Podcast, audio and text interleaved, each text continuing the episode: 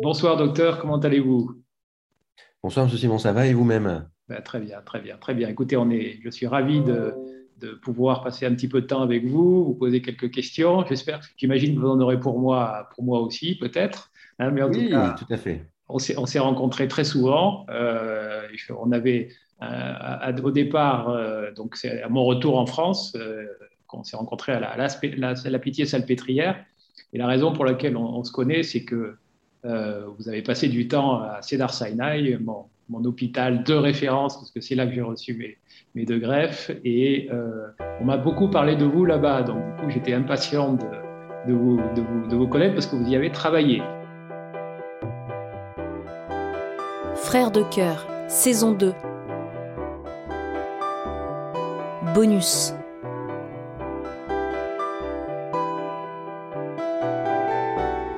Entretien avec le docteur Guillaume Coutances.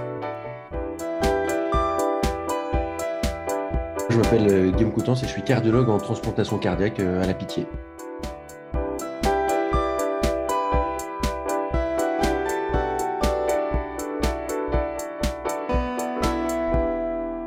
Alors la première question, c'est vous qui en fait m'avez fait penser à ça il y a deux minutes c'est euh, vous, parlez de mon histoire comme étant une histoire incroyable. Mais est-ce que vraiment mon histoire sort du, commun ou est-ce que euh, des cas comme moi, finalement, vous en voyez beaucoup euh, tous les jours?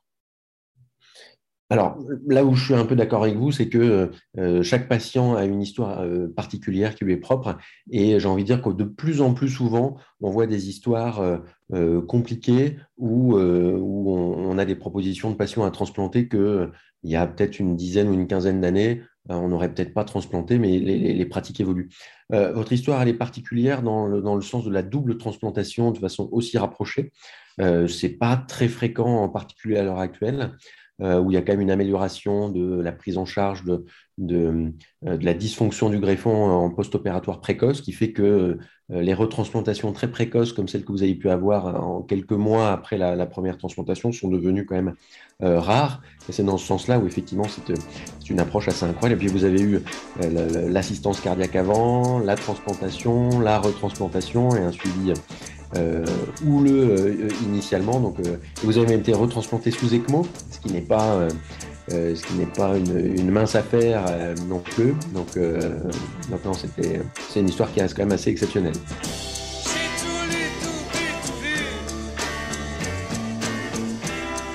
C'est vrai que j'ai des, des, gens qui ne connaissent pas mon dossier et qui l'ouvrent. Généralement, ils ont une, une réaction qui, que j'observe toujours avec curiosité. Euh, qui, est, euh, qui est de stupeur. Voilà. Euh, vous avez coché pas mal de cases, effectivement. Dans tout le parcours que l'on peut faire pour assister le cœur défaillant, effectivement, vous êtes passé par plusieurs étapes.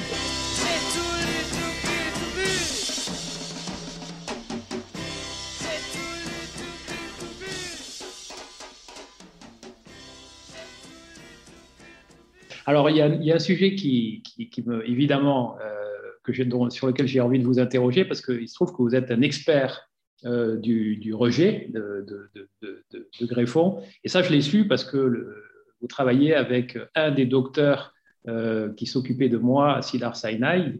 Et euh, quand j'étais là-bas, il a fait une conférence qui mentionnait vos travaux communs sur, je crois, la simulation des chances de, probabilité de rejet, si j'ai bien compris. et là, j'ai vu j'ai vu que vous aviez un partenariat euh, avec, euh, avec Sidar Sinai et que vous faisiez des choses qui étaient assez extraordinaires. Ça m'avait assez impressionné.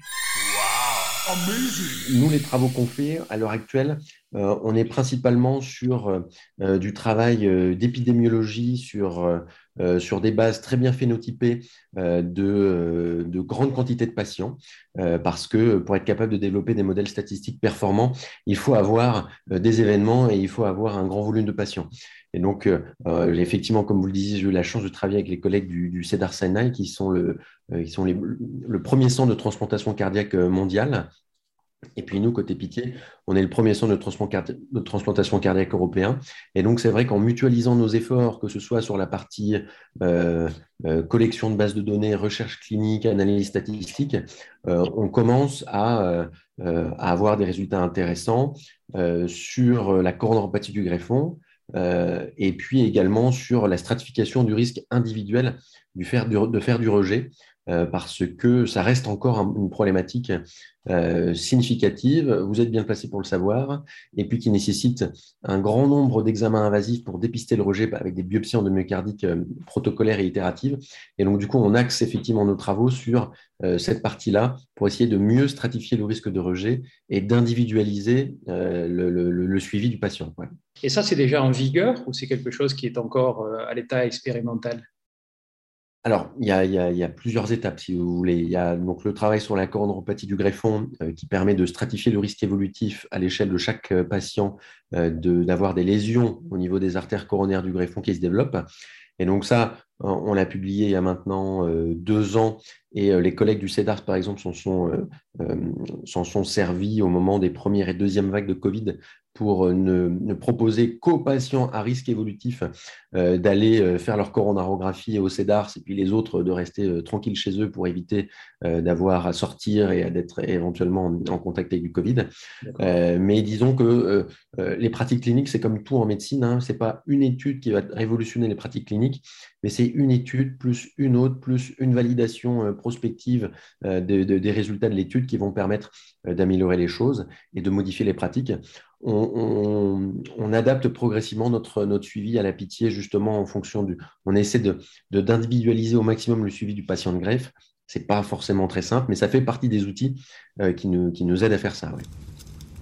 Est-ce que vous avez des questions? D'accord. Donc, si je, si je, traduis en langage un peu plus simple, euh, en gros, on essaie de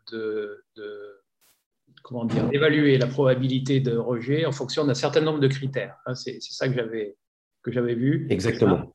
D'accord. Parce qu'effectivement, pour, euh, euh, pour faire la version raccourcie, euh, à l'heure actuelle, on est dans un suivi du patient transplanté qui est protocolaire, c'est-à-dire le même pour tout le monde. Alors que cliniquement, on sait que certains patients sont plus à risque de complications que d'autres. L'inconvénient, c'est qu'à l'heure actuelle, nous ne disposons pas d'outils efficaces qui permet de faire la séparation entre les patients qui vont présenter une complication de ceux qui ne vont pas présenter la complication. Et donc, comme on n'a pas d'outils efficaces, eh ben, on fait la même chose pour tout le monde.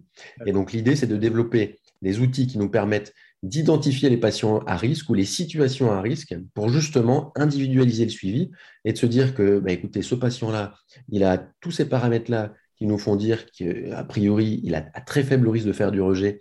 Donc, on va, on va arrêter de lui faire des biopsies euh, systématiques, euh, etc. Et à l'inverse, une situation où un patient avec beaucoup plus de risques, à ce moment-là, puisqu'on a un outil statistique qui est fiable et dans lequel on a confiance et on peut se fier pour dire qu'effectivement ce patient est plus à risque, eh ben on, investiguera plus et on ira euh, de façon un peu plus régulière et plus invasive euh, vérifier la présence ou l'absence de rejet chez ce patient-là. D'accord, d'accord. Euh, donc pour avoir un, traitement qui est vraiment adapté à, la, condition du patient et en particulier les risques de rejet.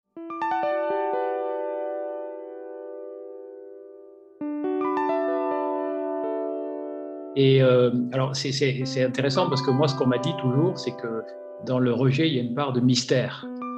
C'est-à-dire qu'on ne sait pas trop, et là, vous me, contredisez si jamais je dis des bêtises, mais euh, on ne sait pas trop pourquoi le rejet se déclenche à un certain moment, pourquoi il se déclenche chez certains patients et pas d'autres, euh, entre autres. Et je crois qu'il y a pas mal de choses qui ne sont pas encore, c'est un mystère qui n'est pas encore totalement élucidé. Est -ce que je me trompe? Non, vous avez entièrement raison. Effectivement, le, rejet d'allogreffe, euh, il y a, comme je vous disais, euh, des facteurs de risque, des choses, des, grands cadres qui sont connus. Euh, on, pourrait en citer, mais le fait d'être immunisé contre son greffon, le fait d'avoir déjà fait du rejet, le fait d'être jeune, le fait, enfin voilà, il y a plusieurs facteurs de risque que l'on que l'on que l'on connaît. Mais ce que l'on n'arrive pas à faire effectivement, c'est d'intégrer tous ces facteurs de risque pour que, à l'échelle d'un patient, on soit capable de stratifier son risque. Mais on reste dans une, on, reste dans une stratification du risque où on n'est pas capable de dire oui, non. Et donc, effectivement, on sait que certains patients sont plus à risque que d'autres. Ce n'est pas pour autant qu'ils vont, pas faire vont faire du rejet. Et à l'inverse, on sait que certains patients sont moins à risque que d'autres. mais ce n'est pas pour autant qu'on peut certifier qu'ils ne vont pas faire de rejet.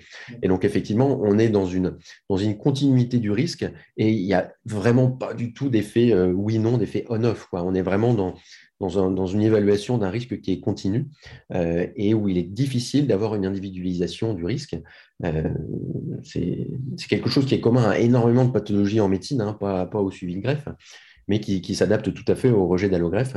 Et, euh, on peut avoir des patients qui sont extrêmement observants, qui suivent donc parfaitement bien leur traitement et qui bah, malheureusement vont faire du rejet le plus souvent sans trop de conséquences sur le greffon, parfois avec plus de conséquences, et à l'inverse, des patients qui ont des facteurs de risque qui pourtant ne sont pas très, très, très observants au niveau de leur traitement et qui ne vont pas faire de rejet.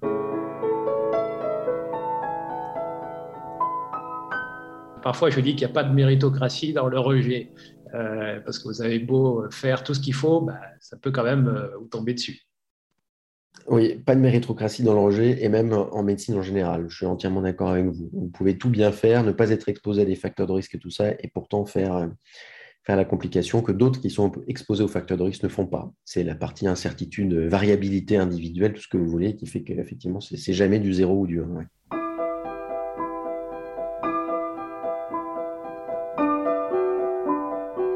moi, j'ai vécu euh, le, rejet, c'est quand même le cauchemar de tout, greffer. Hein. C'est une réalité que j'ai vécue, moi. Euh, c'est le cauchemar, et ça, je le raconte un petit peu. C'est euh, une des sensations c'est de se dire finalement euh, c'est mon propre corps euh, qui m'emporte vers, euh, vers la mort. C'est-à-dire que j'ai à l'intérieur de mon corps une espèce de combat entre mon système immunitaire qui fait son boulot, et donc il n'y a rien à lui reprocher, et puis un greffon qui est là pour me sauver la vie, et malheureusement il y a une incompatibilité entre les deux qui fait que cette bataille a lieu dans mon corps, et d'ailleurs au début sans que je ressente rien du tout. Et donc ça, ça, ça, je me rappelle que c'était très traumatisant pour moi parce que je me disais, mais c'est pas possible, je ne peux pas être impuissant à ce point-là pour qu'il y ait une bataille qui m'auto-détruise à l'intérieur de mon corps et que je puisse rien faire. Et ça, c'est terrible comme, comme sentiment. Est-ce que euh, vous avez, qu'est-ce que vous avez comme réaction de vos, de vos patients quand vous annoncez un rejet et puis quand euh, malheureusement euh, on, doit, on doit commencer un traitement et tout ce qui va avec?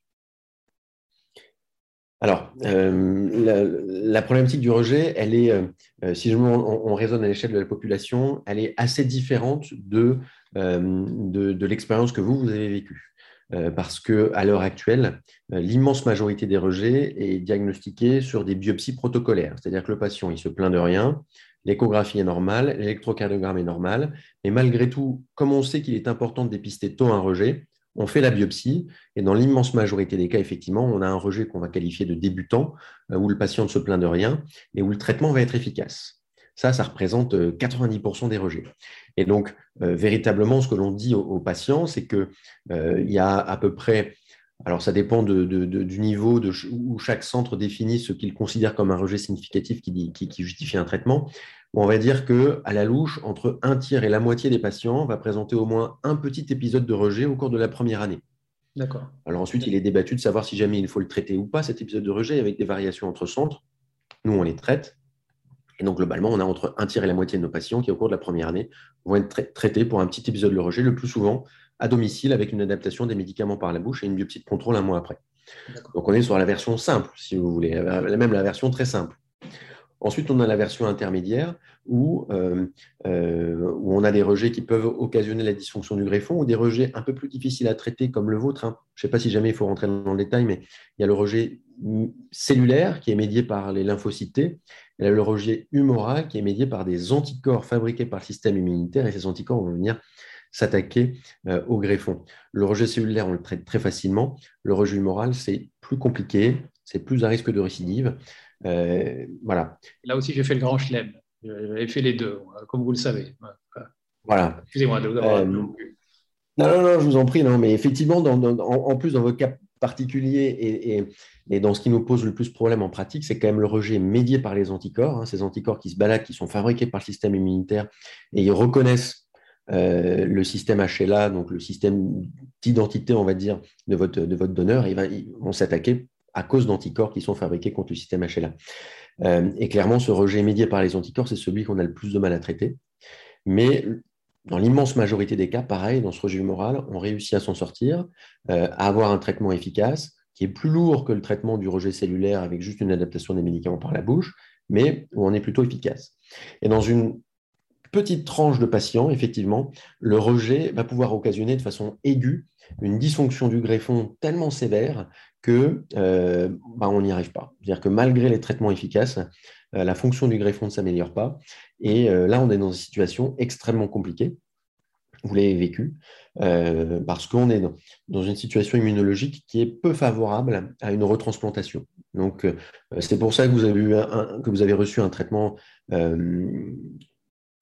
d'exception, on va dire, ou en tout cas un traitement complémentaire qui est relativement peu utilisé quand, vous étiez, quand vous étiez au CEDAR. C'était justement dans ce contexte immunologique qui était peu favorable à une retransplantation parce que vous étiez dans un contexte de rejet avec des grosses difficultés pour le, pour le traitement et un traitement qui ne s'avérait pas efficace, il fallait encadrer, préparer la deuxième transplantation pour minimiser euh, le risque de, rejet qui peut toujours se produire malheureusement après la deuxième transplantation. Et donc c'est pour ça que vous avez été traité par un médicament euh, complémentaire, peu utilisé encore en transplantation cardiaque, mais qui visiblement, en tout cas dans votre cas particulier, a, a été efficace. Donc le champ du rejet, il est dans l'immense majorité des cas asymptomatique et traité à la maison, un petit peu traité à l'hôpital et responsable de symptômes, et de façon exceptionnelle, euh, responsable de catastrophes catastrophiques et de dysfonctions du greffon que l'on n'arrive pas à traiter euh, et euh, qu'on n'arrive pas à améliorer malgré le traitement. Vous dites exceptionnel, pour les conséquences. quel pourcentage des, cas à peu près? Oh, des, pourcentages des rejets? Oui, ce que vous appelez exceptionnel. Donc, la partie, c'est ce qui m'est arrivé en gros. Ça arrive dans quel. Alors, à l'échelle des patients, si je remets en raison à l'échelle des patients, être retransplanté pour un rejet précoce qu'on n'arrive pas à traiter, c'est très rare. Je n'ai pas de chiffre précis à vous donner, mais c'est euh, moins de 5%, c'est sûr. Euh, je dirais même moins de 1% des patients qui sont dans une situation un peu particulière comme la vôtre. Euh, ensuite, à l'échelle du rejet, euh, avec du rejet avec dysfonction du greffon qu'on n'arrive pas à traiter, pareil, on est sur, on est sur pareil, ce sont des chiffres qui sont approximatifs, mais je dirais moins de 5% des rejets où on est dans une situation aussi difficile.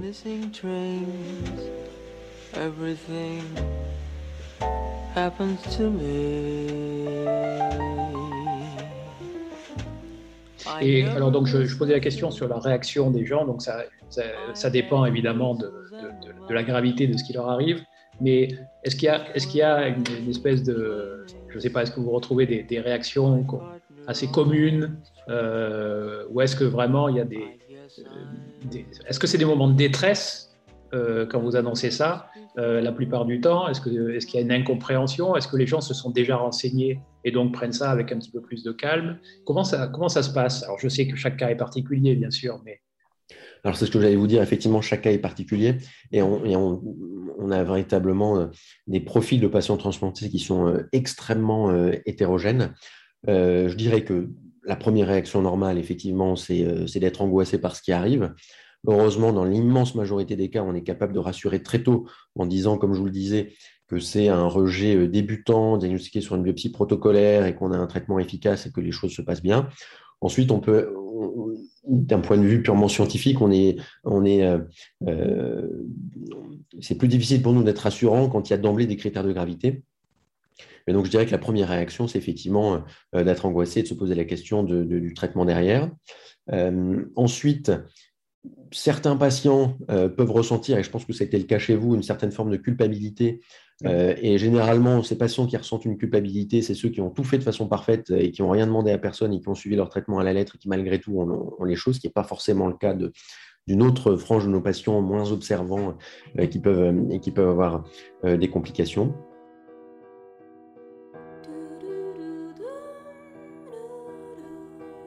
J'étais persuadé d'avoir bien fait les choses, mais j'ai ressenti de la culpabilité parce que j'ai quelque part un, donneur m'a confié euh, son cœur en, partant. Euh, et j'ai senti que je n'avais pas été capable euh, de m'en occuper correctement, suffisamment correctement pour que pour le faire, pour l'entretenir et pour le faire le faire vivre. J'ai eu beaucoup de mal à me débarrasser de cette de cette sensation là. Est-ce que vous constatez ça chez vos patients également? Alors oui, ce sentiment de culpabilité, euh, il, arrive, euh, pas chez tout le monde. Et euh, comme je vous disais, j'ai vraiment l'impression que c'est justement les patients qui ont tout fait de façon parfaite, qui paradoxalement culpabilisent, alors que tout a été fait de façon nickel, et que c'est eux qui vont développer la complication, qui vont faire le rejet, comme ce que vous, vous avez vécu, avec une certaine forme d'injustice, le fait qu'on ne, ne comprenne pas tout, et que même en prenant bien ces immunosuppresseurs, on peut quand même s'immuniser contre son greffon et développer, et développer du rejet.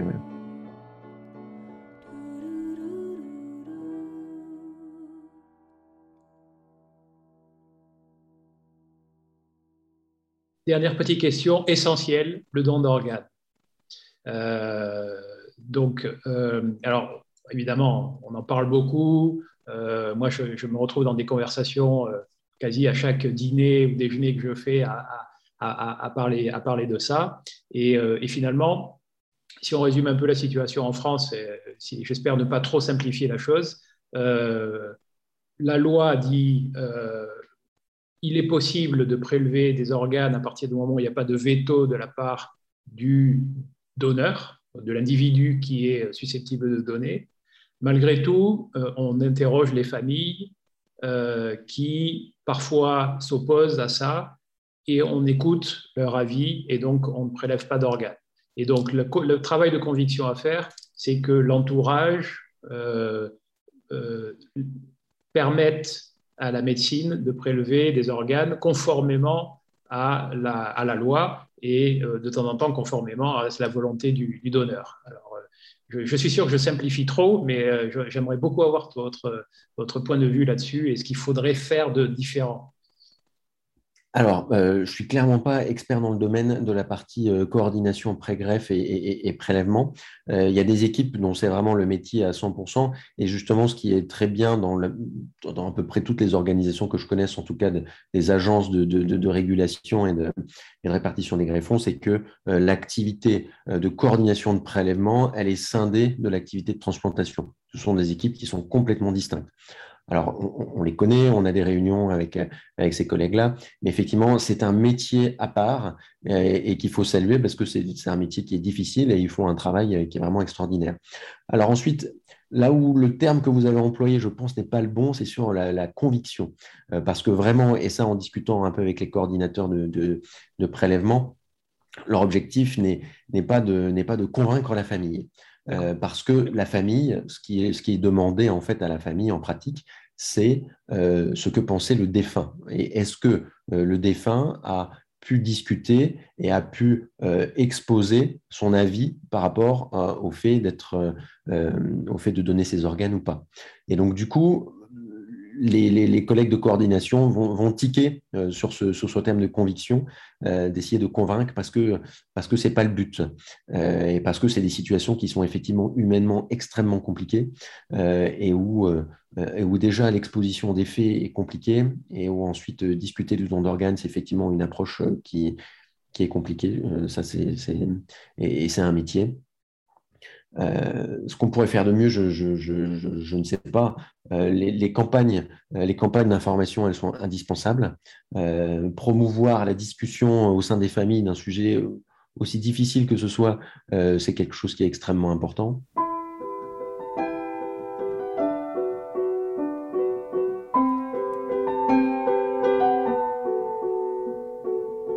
Quand je parlais de conviction, je parlais d'une conviction du donneur envers son entourage. C'est-à-dire, euh, quand, on est en vie, non, non, c'est moi qui me suis mal exprimé. Quand on, tant qu'on est en vie, il faut, il faut c'est pas qu'il faut, c'est qu'il est d'une nécessité vitale de dire euh, à son entourage, si jamais ça m'arrive ça, je donne mes organes, parce que ça, ça, ça, ça peut faire la, différence. Je vous embête pas plus, plus, plus, longtemps, parce que ça fait, vous avez déjà accordé euh, un, grand moment, il est, il, est, il, est, tard ce soir. Euh, je voulais juste vous dire que vous faites un métier extraordinaire. J'ai beaucoup d'admiration pour ce que vous faites. Je trouve qu'il y a des métiers dans la vie qui contribuent à la marche du monde. Donc vraiment, je voulais, vous, remercier et puis vous, dire à quel point j'admire ce que, vous, faites chacun. Écoutez, je vous remercie beaucoup, ça me touche beaucoup. Et, et euh, je, rebondis sur le fait qu'il euh, n'y a pas plus euh, pluridisciplinaire et collaboratif comme travail le travail de transplantation en général, hein, quel que soit l'organe, on discute de transplantation cardiaque. À suivre.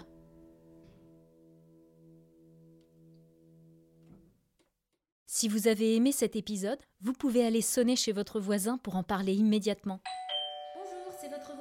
Appelez votre famille, Allô, mamie? Vos amis. Vous pouvez aussi descendre dans la rue avec un mégaphone et dire tout le bien que vous pensez de Frères de cœur, le podcast.